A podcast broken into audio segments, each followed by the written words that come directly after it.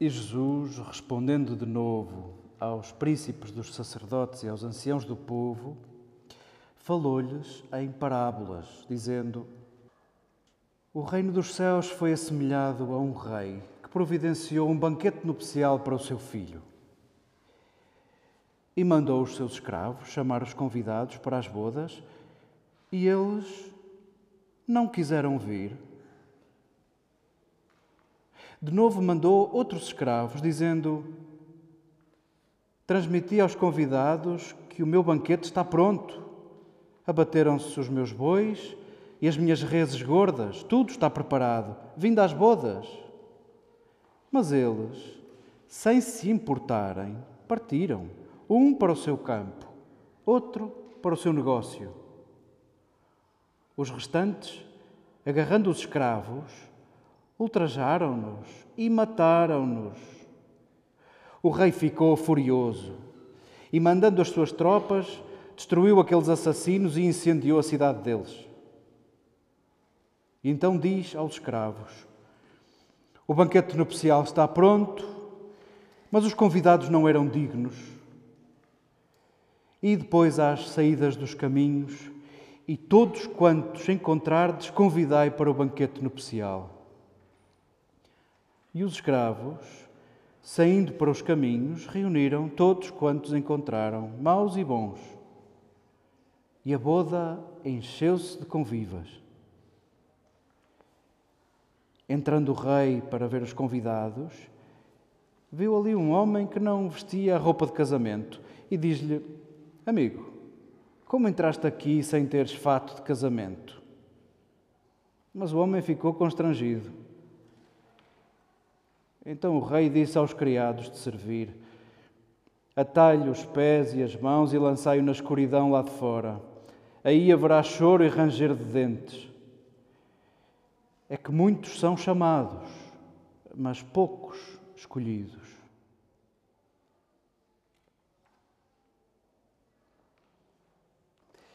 Queridas irmãs, queridos irmãos, queridos amigos, acolhamos esta palavra que nos foi servida e, como dizíamos, palavra de salvação, com o poder de salvar-nos, com o poder de não nos deixar na mesma, com o poder de salvar-nos de nós próprios, com o poder pascal de acrescentar aos nossos pés um passo. Acolhamos este texto com a sua força, nós que nos últimos domingos, e preparem-se porque vamos continuar assim até ao final deste tempo da liturgia, até ao final do ano litúrgico, Estamos num registro trágico. Isto é, cada domingo, uma tragédia diferente. Nas histórias que Jesus nos serve, nas suas parábolas que inventa, parece que andamos de tragédia em tragédia. Esta, particularmente, tem um sabor amargo, há assim um twist que não estávamos à espera. De repente, apesar de uma decisão tão mortal daquele rei vingando-se, de repente achávamos que estava tudo a ficar bem, numa espécie de tudo fica bem quando acaba bem, e de repente há um twist muito estranho. E é possível que, numa leitura desatenta, é possível que esta leitura nos crie medo. E já dissemos aqui à saciedade, mas nunca é demais repetir. Se o, se o Evangelho te mete medo, está na altura de leres segunda vez. E se continua a meter medo, terceira vez. E se continua a meter medo, terás de perder tempo a interpretá-lo, a saboreá-lo, porque esta palavra não é palavra para te amedrontar, é palavra para te salvar. E o medo não salva ninguém. Não salva ninguém. O medo não muda nada, o que mudamos por medo fica postiço. Bem sabemos que a única força capaz de transformar-nos é o amor. E possa este texto traduzir-se em amor capaz de te transformar, capaz de transformar o teu olhar, as tuas escolhas, as tuas palavras, os teus gestos, os teus silêncios.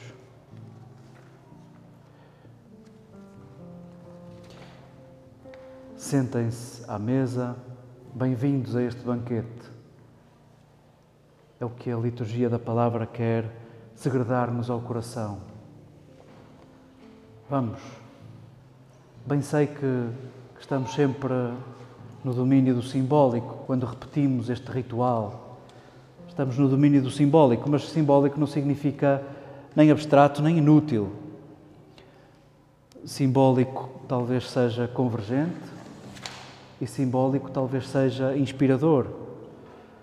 Para aqui convergimos e aqui nos inspiramos para nos sentarmos noutras mesas e para nos reconhecermos sentados à mesma mesa. O cristianismo não prescinde da mesa e nisso somos, de facto, herdeiros do judaísmo. Há teóricos que dizem que o judaísmo se aprende à mesa. E é verdade, desde que depois do ano 70 o judaísmo não tem templo, tudo acontece em casa e celebra-se o sábado em casa e na sinagoga. E sim, pode bem dizer-se que o judaísmo se aprende à mesa. Nós somos herdeiros da mesa. Não foi um acaso a mesa na vida de Jesus. Não foi um parênteses. À mesa, se lermos, por exemplo, o Evangelho de Lucas, à mesa acontecem sempre escândalos de medidas, há sempre um exagero. E importa-nos isso, porque essa é a medida do amor. O amor não é calculado, não é um empréstimo, é de facto uma desmesura. E porventura a mesa tem muito a, a ajudar a definirmos o que é isso de amor. Quem é que se senta à mesa? Quem tem fome, quem tem fome. E que bom seria não nos esquecermos que todas as semanas vimos aqui porque somos famintos. Não nos junta aqui certeza alguma. Não vimos aqui celebrar certezas. Não vimos aqui sentirmos-nos saciados. Nós vimos aqui celebrar a nossa condição de famintos.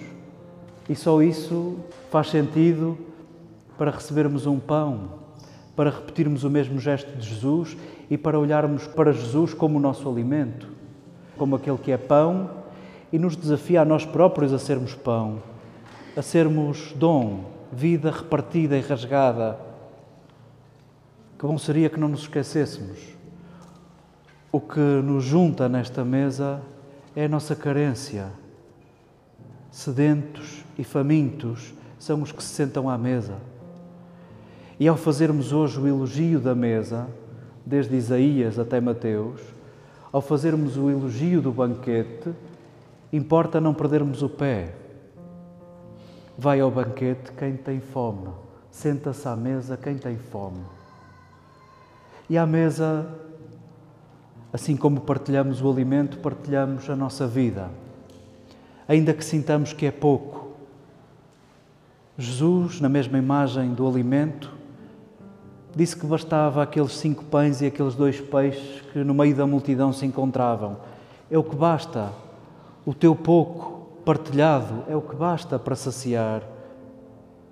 E sim, à mesa partilhamos o nosso pouco, partilhamos a nossa condição de frágeis, de incompletos, de inacabados, de sedentos, de carentes, de famintos. E saboreamos o facto de sermos nós remédio uns dos outros, remédio de solidão uns dos outros, alimento uns dos outros. É com a partilha do pouco que somos que nos alimentamos uns aos outros, que nos cuidamos uns aos outros. E ainda que tudo isto seja simbólico à mesa, ou nesta mesa, é isso o cristianismo. Daquela porta para fora, continuamos com a mesma vontade de que ninguém se sinta a mais na mesa. Continuamos com a mesma vontade de nos olharmos como famintos, da mesma condição. E esse é o único requisito para nos sentarmos à mesa. Daquela porta para fora, inspirados nesta mesa, queremos aprender a ser pão. Queremos tentar ser pão, queremos ser pão. Deveis estar recordados de uma história que Jesus inventa, ele inventa tantas. Falava de um rico e de Lázaro e projetava o filme com efeitos especiais, como se já tudo fosse depois da morte. E descrevia o rico dizendo que ele se banqueteava esplendidamente todos os dias. Importa-nos este detalhe também. Porque quando se fala em banquete na Escritura, é suposto nós, leitores, começarmos a salivar. Quando se fala em mesa, em banquete, sorrimos e vestimos a roupa de festa. Começamos a salivar. Porquê? Estamos no domínio do simbólico. Porque não nos banqueteamos esplendidamente todos os dias. Deixem-me dizer assim, o banquete alegra quem é pobre. Um banquete alegra quem é pobre. Porque o rico pode ter banquetes todos os dias e já é um bocado igual. Ainda que tenha que experimentar um chefe novo para que a refeição seja uma coisa ainda melhor, vai rodar todos os chefes disponíveis até o banquete se tornar um tédio, uma monotonia porque entretanto se saciou com o seu conforto, se cegou com o seu conforto. E sim, a alegria do banquete está associada ao desconforto da pobreza, do despojamento. Só se alegra com um convite para um banquete quem quase não sabe o que é um banquete, quem tem saudades de um banquete. E talvez os banquetes de que se fala hoje, desculpem repetir tantas vezes a mesma palavra, os banquetes de que se fala hoje nas leituras que escutávamos, talvez sejam um pescar de olho, talvez os autores estejam aí escondidos numa esquina a olhar para nós, dizendo: Vamos ver se eles se alegram. Se para eles for igual ao litro, é porque já estão saciados de conforto. O banquete já não lhes diz nada.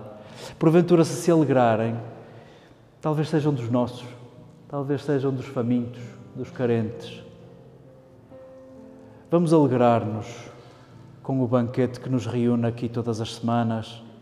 Vamos alegrar-nos com esta imagem e vamos reconhecer a nossa pobreza. Vamos reconhecer a nossa pobreza.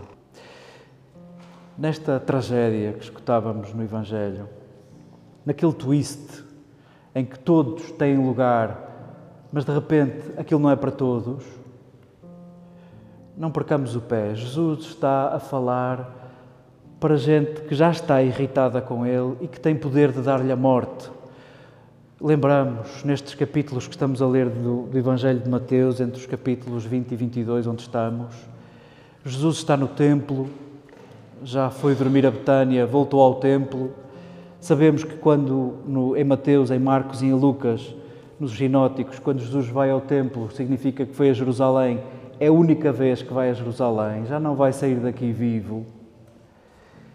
Sabemos que foi um escândalo a forma como Jesus aparece no templo, a partir tudo, ainda que não saibamos bem se estamos a falar de sentidos literais ou metafóricos.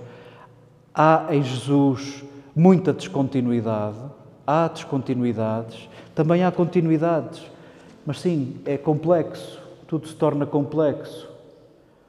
Jesus está a falar para gente que, sendo dona da religião, interpreta a religião como quer e concede a morte e a vida a quem quiser.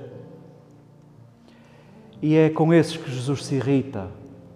E, em certa medida, por se saciarem da religião a seu belo prazer, e não se vivia mal no templo, com as esmolas que lá choviam, em certa maneira, Jesus está a falar para gente que se banqueteava esplendidamente todos os dias. Jesus está a falar não para pobres. Vamos entender a pobreza noutros sentidos que não literal, porque nenhum de nós sabe o que é a pobreza em sentido literal. Jesus está a falar para quem está cheio de si. E, a certa medida, ao falar daquele banquete onde nós percebemos que o pai que oferece o banquete talvez seja Deus, o filho, o esposo, talvez seja Jesus, os que se negam a ir àquele banquete talvez sejam os adversários de Jesus, personificados naqueles líderes, naqueles chefes, nos príncipes dos sacerdotes, nos anciãos do povo, no alto clero. Jesus, em certa medida, está a dizer que o reino é para todos e cabe em todos.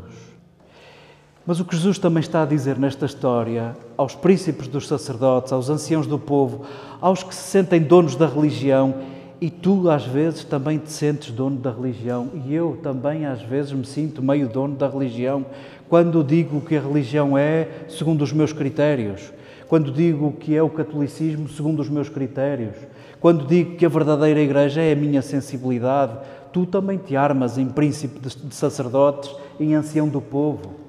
E, portanto, esta, esta história também é para ti. Há uma continuidade, todos são chamados, mas não é para repetirmos as mesmas coisas. O reino dos céus não vai ser a repetição do que já conheces, do que já sabes. Não vai ser a repetição de uns saciados e de uns desconfortáveis, de ricos e de pobres, ainda que em sentidos metafóricos, dos cheios de si, de poder e de abuso de poder e dos que são sujeitos a isso. Em certa medida, a expulsão daquele que não tem traje nupcial em certa medida, é para dizer que o reino dos céus vai ser esse onde nos treinamos a viver em banquete. O mesmo é dizer, a partilharmos o alimento e a aprendermos a ser alimento. Não é para repetirmos as mesmas coisas. Não é para uns se armarem em donos disto, enquanto outros são servos disto.